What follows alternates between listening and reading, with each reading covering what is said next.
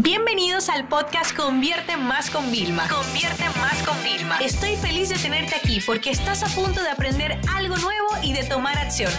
Así que prepárate para tu dosis diaria de estrategias, tácticas y herramientas para escalar tu negocio con fans, publicidad y contenidos. Y hoy vamos a hablar del contenido en vídeo, pero realmente el contenido en vídeo, según la plataforma donde nosotros lo vamos a subir, pues hay unas limitaciones de tiempo y eso es lo que vamos a ver hoy. A mí normalmente me gusta escribir textos que se adapten a todas las redes sociales y por eso utilizamos nuestra herramienta Spacegram de espacios porque me pone el límite de caracteres según cada red social, pero en el tema del vídeo quizás a veces tenemos que utilizar nuestra metodología DM de divide y multiplica. Pero bueno, vamos a, a ver primero la estructura del vídeo. Todo buen vídeo ok, tiene que comenzar con los primeros segundos, con un catch, con algo que llame la atención.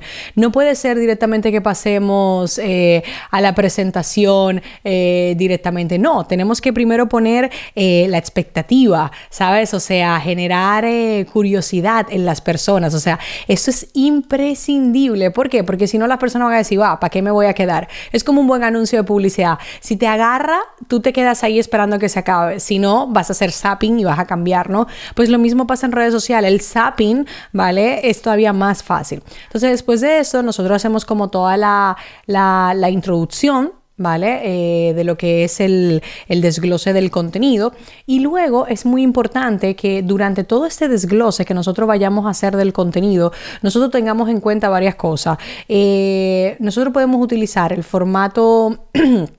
que sería como por ejemplo listado, ¿no? Pues uno, dos, tres, cuatro, cinco. Nosotros podemos utilizar el, el, que sería como un desenlace, ¿no? Como que van pasando cosas así como, como si fuera... Mm, eh, una novela, un episodio de una serie, o sea, como que todo se va pa, pa, pa, eh, pasando.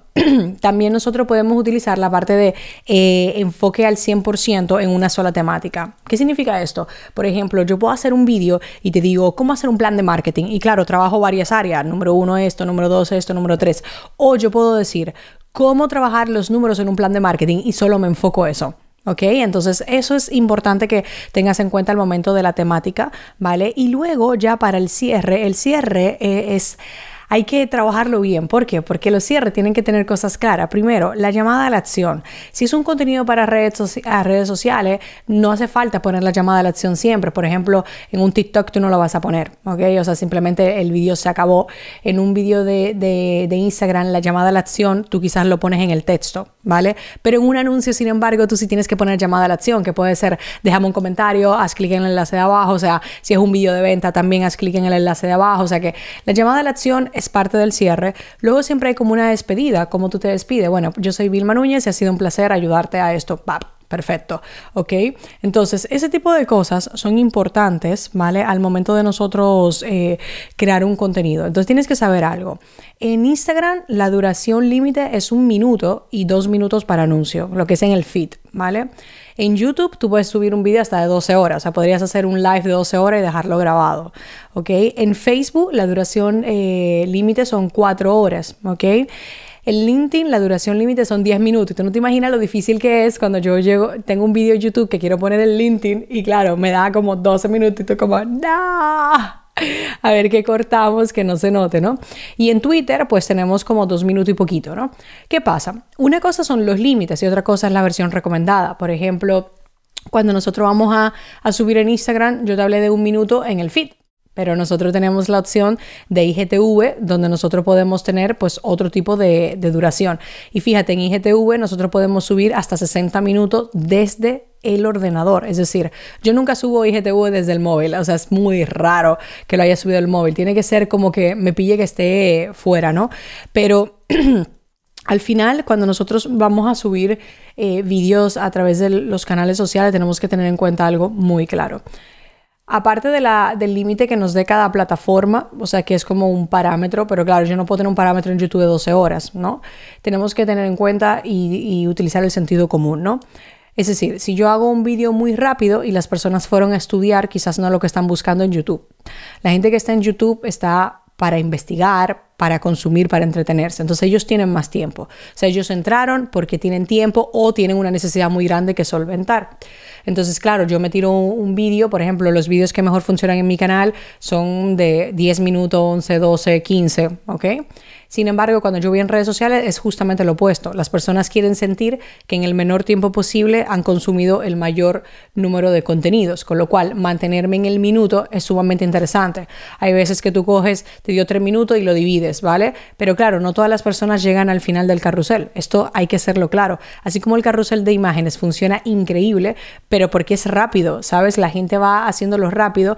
El de vídeo tiene que tener cuidado. Por eso yo recomiendo ya subir un IGTV que las personas ya saben que ese formato pues llevará aún más tiempo y luego tú puedes ver en las métricas, que esto pasa en Facebook también, en toda la plataforma tú puedes ver la métrica de dónde se te cae la gente, es decir, hasta qué minutos se mantiene la audiencia, boom, y cuando baja.